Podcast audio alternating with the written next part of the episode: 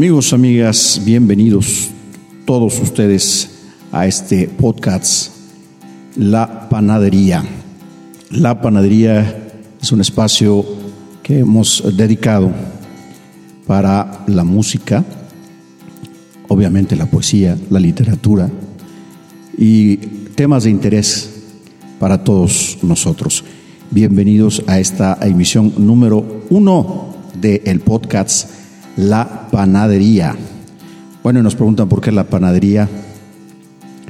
Bueno, este, más adelante, más adelante les vamos a platicar por qué nuestro podcast se llama La Panadería.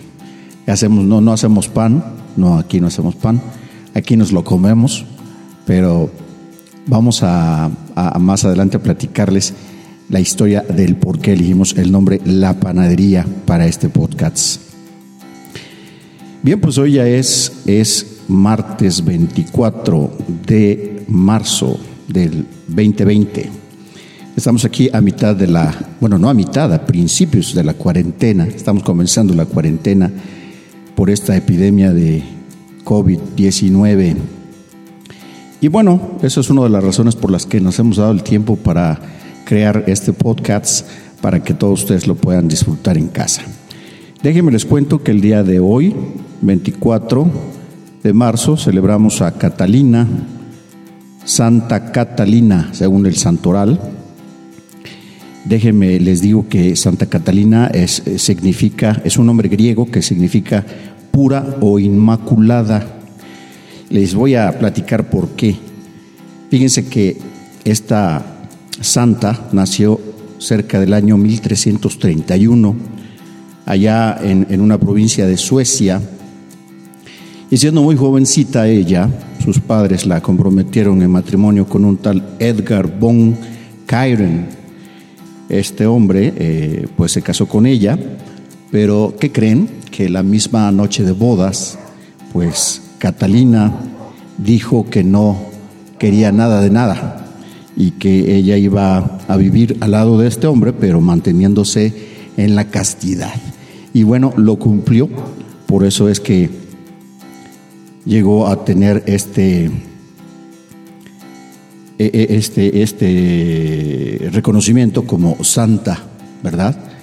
Y bueno, eh, esta es la, la, historia que tenemos acerca de Santa Catalina de Suecia. Fíjense nada más, pobre Edgar von Kairen se quedó, se quedó como boiler, ¿verdad? Nada más, esta muchachita nada más prendió el boiler y no se metió a bañar.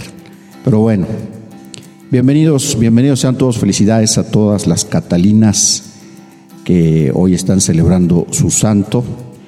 Y hoy en la panadería, pues no tenemos un invitado. Hoy, eh, hoy tenemos, fíjense que hoy tenemos un, cuento, un cuento del libro 20 eh, cuentos para pensar. ¿Sí? Ya sabemos todos quien está involucrado en este, en este, en este cuento, ¿verdad? Sabemos que es un cuento de Jorge Bucay, el cual se encuentra en este libro, precisamente que lleva por nombre 26 cuentos para pensar. Espero que lo disfruten y que pues también lo puedan compartir con su familia, lo puedan escuchar en familia si es posible y comentarlo porque al final es un cuento para pensar. Así es que vamos a escucharlo.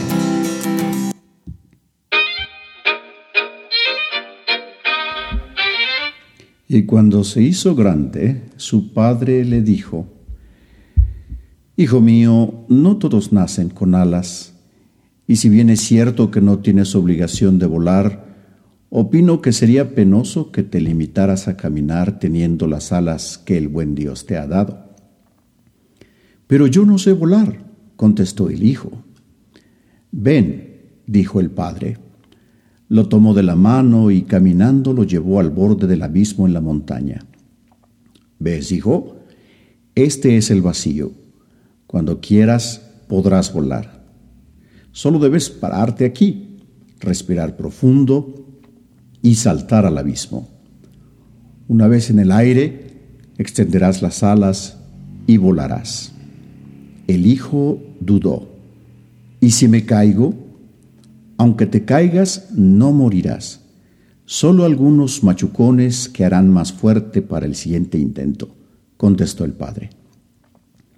El hijo volvió al pueblo, a sus amigos, a sus pares, a sus compañeros con los que había caminado toda su vida. Los más pequeños, de mente, dijeron, Estás loco. ¿Para qué? Tu padre está delirando. ¿Qué vas a buscar volando? Porque no te dejas de pavadas. Y además, ¿quién necesita? Los más lúcidos también sentían miedo. ¿Será cierto? ¿No será peligroso? ¿Por qué no empiezas despacio? En todo caso, prueba tirarte desde una escalera o desde la copa de un árbol, pero desde la cima.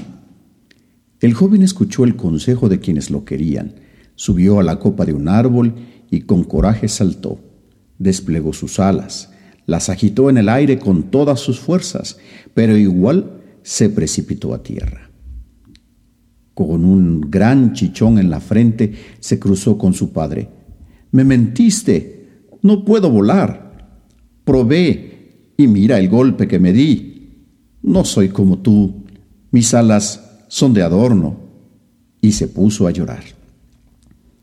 Hijo mío, dijo el padre, para volar hay que crear el espacio del aire libre necesario para que las alas se desplieguen.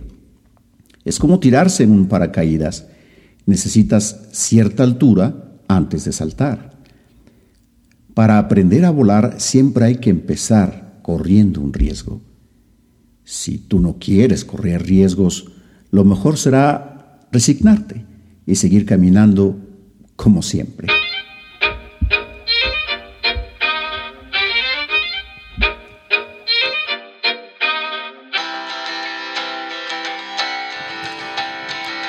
Pues queridos amigos, hemos llegado al final de este podcast con este maravilloso cuento de Jorge Bucay.